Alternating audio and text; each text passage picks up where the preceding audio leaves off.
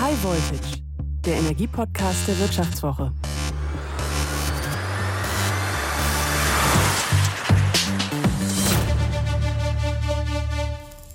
Hallo, ich bin Theresa Raufmann und Sie hören High Voltage, den Energiepodcast der Wirtschaftswoche. Ja, die Lage an den Energiemärkten, die spitzt sich immer weiter zu. Jetzt hat Ende vergangener Woche schon das zweite Unternehmen, ein Gashändlerunternehmen, Staatshilfe beantragt. VNG, das ist eine Tochter von ENBW und das ist jetzt eben der zweite Fall nach Juniper.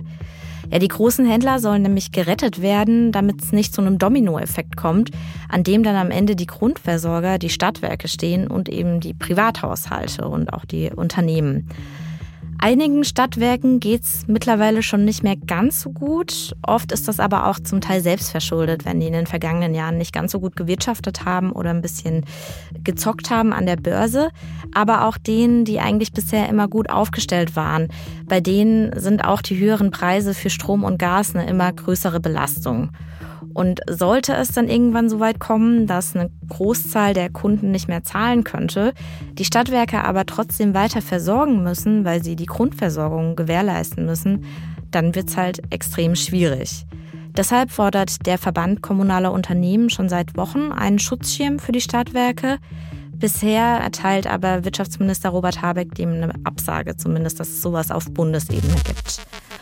Aber wie geht es denn den Stadtwerken eigentlich in der Energiekrise?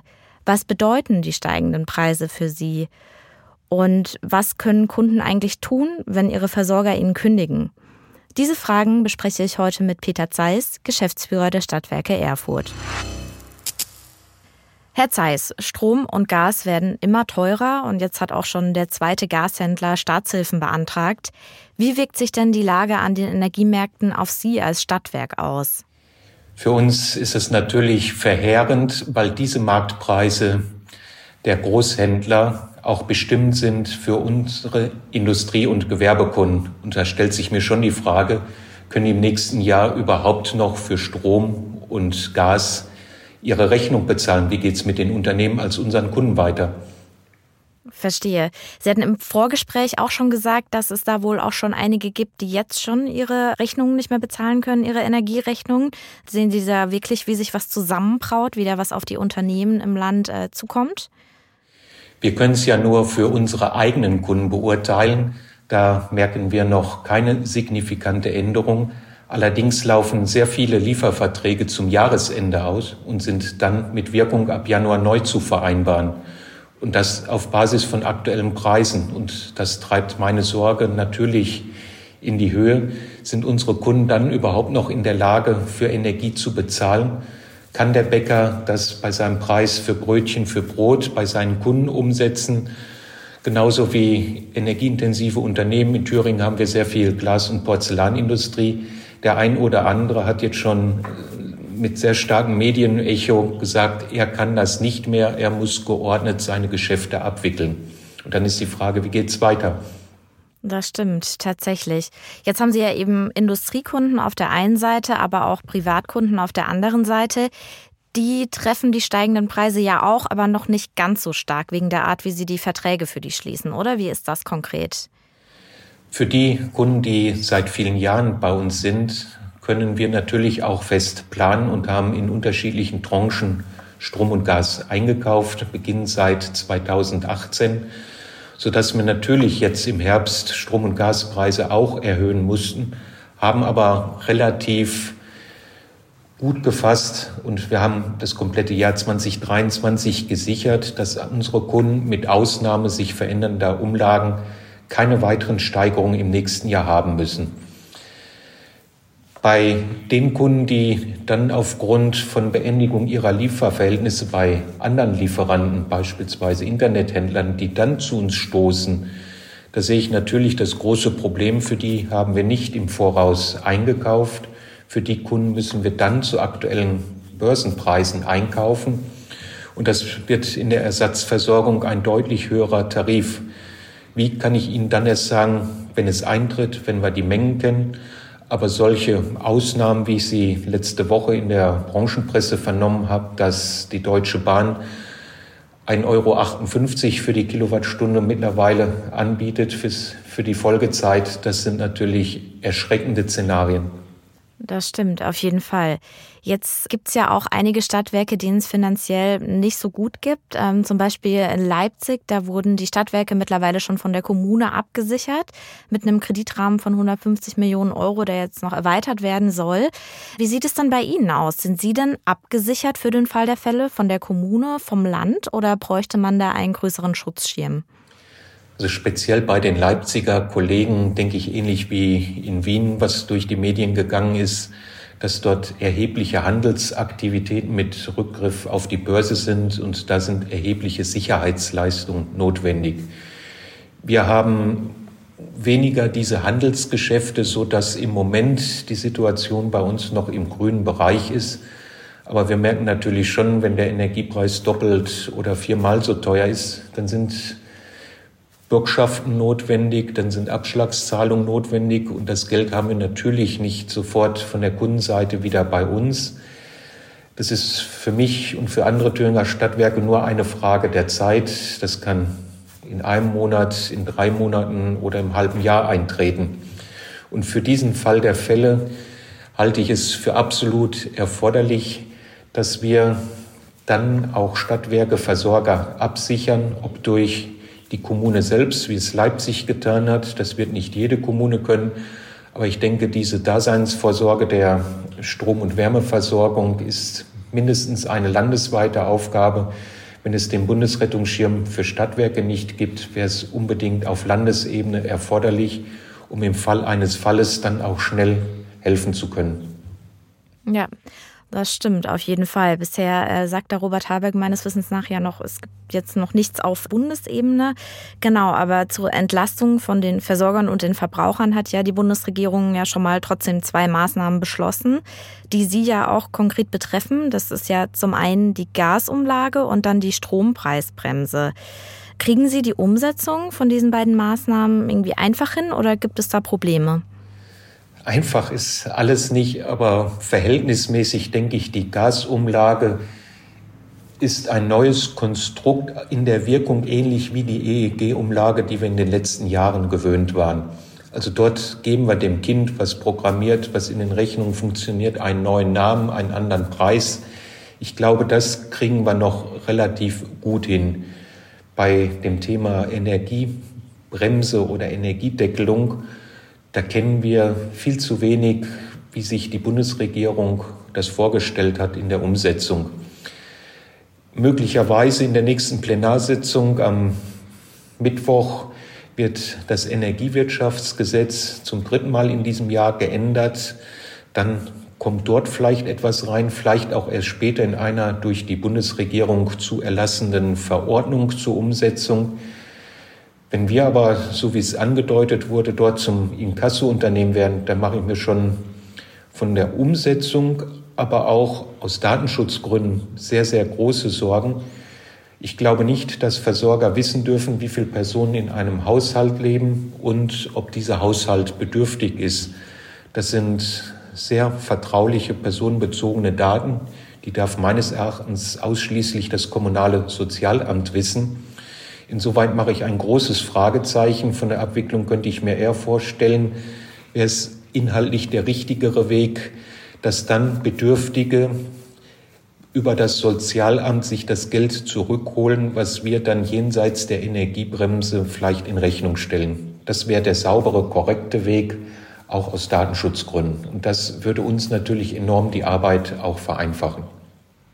Verstehe, da sind also noch auch viele Fragen offen, zumindest eben bei der Strompreisbremse. Jetzt hatten wir ja vorhin schon auch über das Szenario gesprochen, wenn sich dann für die Unternehmenskunden, die dann ab Januar neue Verträge haben, die Preise erhöhen, steht natürlich die Gefahr im Raum, dass das viele nicht mehr zahlen können und möglicherweise insolvent gehen, was ja auch bedeuten würde, dass Mitarbeiter dann ihre Jobs verlieren, die dann vielleicht auch nicht mehr zahlen können. Das wäre ja so eine riesige Kaskade. Haben Sie denn irgendwie prognostizierte Zahlen auch bei den Privatkunden, wo Sie davon ausgehen, so und so viel Prozent können ihre Rechnungen gegebenenfalls nicht mehr bezahlen? Im Moment haben wir noch keine signifikante Anzeichen. Das ist fast der Blick in die Glaskugel und ich würde mich eher bei den Erfurter Verhältnissen am unteren Rand der Branchenprognosen einordnen. Also wir rechnen mit möglicherweise bis zu 10 Prozent Forderungsausfällen. Manch andere Versorger sprechen von deutlich höheren Zahlen. Es ist sehr ungewiss, aber es ist wahrscheinlich, dass es den einen oder anderen trifft. Und da darf ich auch noch mal auf das Thema Schutzschirm zurückkommen. An der Stelle private Unternehmen, Versorger, der Staat, wir alle sitzen doch gemeinsam im Boot. Und das, was wir möglicherweise dann nicht mehr haben, ist Zeit, um schnell zu handeln. Das heißt, die Zeit, bis wir beim Privaten den Strom abklemmen oder bei Industrieunternehmen den Gashahn zudrehen, dann sind wir nicht mehr handlungsfähig. Umso wichtiger wäre es, die Zeit zu überbrücken mit einem Schutzschirm, weil sonst ist es nur die Frage, geht der Kunde oder der Versorger zuerst pleite. Das stimmt. Und das sind ja beides äh, keine schönen Möglichkeiten, die es da gibt. Wir hatten vorhin auch schon kurz angesprochen, dass es ja möglicherweise dann auch einige Online-Anbieter geben könnte, die einfach sich aus dem Geschäft zurückziehen. Ein Versorger aus dem Gasgeschäft hat äh, auch äh, letzte Woche angegeben, dass er sich zurückziehen wird, der hauptsächlich Industriekunden beliefert hat. Wie ist denn das als Privatperson, wenn mein Vertrag gekündigt wird? Dann komme ich ja in die Grundversorgung. Aber wie ist es denn für ein Unternehmen, dem jetzt einfach seine Versorgung gekündigt wird? Kommt es so einfach dann zum Beispiel bei einem Stadtwerk unter oder gibt es da vielleicht dann auch Grenzen der finanziellen Möglichkeiten, wenn für die dann Gas Strom beschafft werden muss? Also grundsätzlich werden Unternehmen genauso behandelt wie Privatkunden auch. Allerdings wäre dieser spezifische Preis sicherlich jenseits dessen, was die Unternehmen zum Einsatz zur Herstellung ihrer Produkte dann sich leisten können, um damit auch im Verkauf ihrer Produkte noch Geld zu verdienen. Dann werden die Produkte, sprich die Brötchen oder Autofelgen so teuer, dass sie keiner mehr bezahlen kann. Die Kunden sind häufig leistungsgemessen und nicht wie Privatkunden rund um die Uhr pauschal geschätzt. Wenn ich leistungsgemessen bin und habe dann vielleicht sehr kontinuierliche Prozesse, dass ich keine Leistungsspitzen habe, dann lohnt es sich ja auf jeden Fall nicht in der reinen Ersatzversorgung zu sein, sondern einen Liefervertrag zu bekommen. Das heißt, wenn ein neuer Industriekunde bei uns anfragen würde, dass sein Versorger weggefallen ist, würde er uns seine sogenannte Lastgangskurve geben, welche Mengen mit welcher Leistung er rückblickend im letzten Jahr gebraucht hat. Auf dieser Basis kann letztendlich über die Börse ein Angebot eingeholt werden und dann kann das Unternehmen entscheiden, möchte ich das oder möchte ich das nicht. Aber das wird dann wahrscheinlich auch einfach horrend viel teurer. Kann man das irgendwie beziffern? Ist das zehnmal so viel oder wie viel teurer wird das für Industriekunden? Das nur grob abschätzen auf Basis tagesaktueller Preise. Und wenn wir zwischendurch beim Strom 1000 Euro gesehen haben, wo wir sonst sehr, sehr lange vor der Krise irgendwo in Größenordnung zwischen 30 bis 60 Euro waren, dann, dann sind es extreme Preise. Dann bin ich wieder bei meinem Beispiel Deutsche Bahn für Private 1,58 Euro die Kilowattstunde. Wenn dann aber drei, vier Tage später der Preis wieder auf ein Niveau von aktuell rund 500 Euro fällt, dann ist das der reine Beschaffungspreisanteil, der letztendlich 50 Cent die Kilowattstunde ausmachen würde. Das ist immer noch recht viel und mit Netznutzungsentgelten, staatlichen Abgaben, würde das vermutlich näherungsweise einer Verdoppelung des Strompreises bei Industrie- und Gewerbekunden entsprechen. Aber das kann am Tag teilweise um 40 Prozent hoch und runter schwanken. Da muss man dann genau den günstigen Zeitpunkt erwischen oder vereinbaren, ähnlich wie bei Aktienkäufen, Verkäufen, wenn der Börsenpreis beispielsweise unter 500, unter 450 Euro ist, bitte sofort die Jahresmenge einloggen. Dann müssen Verkäufer und Käufer von Energie solche Vereinbarungen treffen. Oder ich habe ein aktuelles Angebot, dann haben wir in der Regel Viertelstunde Zeit, um an der Börse einzuloggen und Preise zu sichern. Dann muss der Kunde das auch wollen. Verstehe. Also man wird da irgendwie in dieser Versorgungsrolle auch so ein bisschen zu einem Börsenzocker, könnte man das so sagen? Nicht Zocker, einfach Händler. Wir haben aktuelle Preise und zu denen können wir kaufen und verkaufen. Also wir sind in der Beziehung genauso ein lokaler Händler, der das durchreicht, was sich an den Börsen tut. Aber zocken tun wir garantiert nicht mit Strom und Gas. Das können wir uns gar nicht erlauben. Das verbietet uns auch die Kommunalordnung. Also kommunale Unternehmen dürfen solche Risikogeschäfte nicht eingehen. Okay, aber man ist dann eben beim Handeln sehr aufmerksam, guckt, wann gibt es äh, möglicherweise die niedrigsten Preise. Verstehe. Jetzt äh, kam ja auch letzte Woche äh, kamen die Ergebnisse von dem zweiten Stresstest der Netzbetreiber, wo dann rauskam, es ist zwar unwahrscheinlich, aber nicht ganz auszuschließen, dass es möglicherweise im Winter mal zu Stromausfällen kommen könnte. Ich gehe mal stark davon aus, dass Sie sich auf solche Krisenszenarien auch vorbereiten. Was sind da die Pläne? Wie kann man sich auf sowas vorbereiten? Wir haben speziell in Erfurt wie viele andere Städte, Stadtwerke auch glücklicherweise eine eigene größere Gas- und Dampfturbinenanlage. Damit können wir rund zwei Drittel des in Erfurt benötigten Stroms selbst erzeugen. Jetzt haben wir noch das Thema Gasmangellage, kann vielleicht auch noch gleichzeitig eintreten. Da haben wir das Glück, dass wir zumindest einen sehr großen Heizöltank als Notfallreserve haben. Also selbst wenn wir mit dem Kraftwerk Strom produzieren würden und würden größere Unternehmen vom Netz nehmen, die dann vielleicht auch ihre Produktion einschränken können, dass nicht alle gleichzeitig noch die Weihnachtsgans im Ofen haben und produzieren, dann müsste die Menge, die wir kurzfristig erzeugen können, ausreichen, Erfurt zu versorgen. So einfach ist das aber nicht, weil wir natürlich mit unseren Nachbarn genauso verbunden sind wie Deutschland innerhalb der gesamten EU. Wir haben ja gemeinsam ein Stromleitungssystem. Da kommt insbesondere für das Marktgebiet der neuen Bundesländer der 50 Hertz in Berlin, die auch Hamburg mit in der Stromversorgung betreiben, eine irrsinnige Aufgabe zu. Dann muss letztendlich alles, was lokal geht, ans Netz genommen werden und möglicherweise muss dann der Stromaustausch zu den Nachbarn vorübergehend eingeschränkt werden. Also wenn wir in der Lage wären, uns als Insel selbst zu versorgen, dann würden wir es nach unseren Notfallkonzepten auch mit Abschaltung all dessen, was nicht unbedingt notwendig ist im Bereich der Kunden, müssten wir es gerade so hinbekommen. Das klingt ja erstmal schon mal gut und nach einem sinnvollen Konzept und nach einer guten Versorgung, die Sie da haben. Ähm, schließen würde ich unser Interview gerne mit einem kleinen Ausblick auf die Zukunft. Da hatten wir im Vorgespräch auch schon mal drüber gesprochen. An den Stadtwerken, da hängt ja oft nicht nur die Energieversorgung einer Kommune, sondern auch dann der Nahverkehr, Schwimmbäder, Kinos oder ähnliche Einrichtungen. Was passiert denn eben mit diesen Einrichtungen, wenn es jetzt den Stadtwerken aufgrund der Energiekrise immer schlechter und schlechter geht? Was droht uns denn da auch in kultureller und gesellschaftlicher Hinsicht?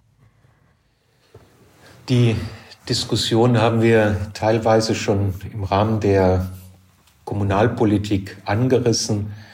Das ist irrsinnig schwierig. Im Grunde genommen können wir uns unter vielen Übeln nur für das Kleinste entscheiden. Und da einen gerechten Weg zu finden, den gibt es nicht. Aber als Kaufmann muss ich sagen, wenn kein Geld mehr da ist, kann ich keine Verluste mehr übernehmen. Und einen öffentlichen Personennahverkehr kann man nicht kostendeckend, es sei denn, die Fahrkarte würde von genauso vielen genutzt und die würde als Einzelfahrschein nicht zwei Euro, sondern fünf Euro kosten, dann ging es vielleicht, aber das ist genauso illusorisch. Die Schwimmbäder, Schul- und Vereinsschwimmen das Lernen von Schwimmen im dritten Schuljahr muss unbedingt aufrecht erhalten werden. Aber wie sieht es mit Öffnungszeiten aus? Saunen wird es dann wahrscheinlich eh nicht mehr geben. Aber wie kann ich noch ein Angebot überhaupt vorhalten? Die Entscheidung geht nur im Schulterschluss mit der verantwortlichen Kommune. Oder auch dort gilt das Thema, was ich für den Schutzschirm für Kunden und Versorger gesagt habe dann muss ich auch überlegen, wie kann ich die Finanzierung perspektivisch auf andere Beine stellen.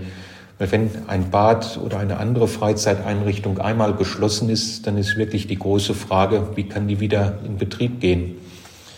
Also das ist ein unschöner Ausblick, den wir aber genauso wie beim Katastrophenschutz zumindest mal durchdacht haben sollten. Das ist für mich kein Thema, was ich in der breiten Öffentlichkeit derzeit diskutieren würde. Dafür ist es viel zu weit weg.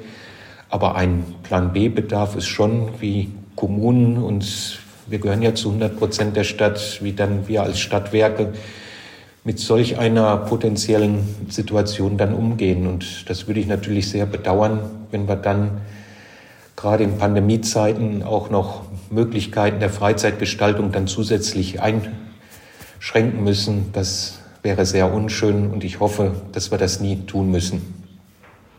Ja, das stimmt auf jeden Fall. Ich glaube, das hoffen ähm, ja die meisten Menschen in Deutschland. Ja, Herr Zeiss, vielen Dank für das spannende Gespräch. Danke Ihnen, Frau Raufmann. Die Versorger, die haben also einiges an Krisenplänen auch schon vorbereitet. Aber so wirklich auf eine ungewisse Situation einstellen ist halt total schwierig. Denn die Lage an den Energiemärkten wird auch weiterhin angespannt bleiben. Dennoch war das heute die letzte Folge unseres Energiepodcasts High Voltage. Es hat mir und meinen beiden Kollegen Florian Güsken und Martin Salwert großen Spaß gemacht, für Sie hier wöchentlich über die wichtigsten Themen aus dem Bereich der Energie zu berichten. Aber jetzt konzentrieren wir uns erstmal auf andere spannende Projekte – über aktuelle Themen aus dem Bereich der Energie berichten wir natürlich weiterhin auf unseren anderen Kanälen, im Printheft und auf vivo.de. Und Podcasts gibt es von der Vivo natürlich auch weiterhin. Hören Sie doch gerne mal rein ins Chefgespräch oder die Börsenwoche. Dieser Podcast wurde produziert von Anna Höhnscheid und Marcel Joschko.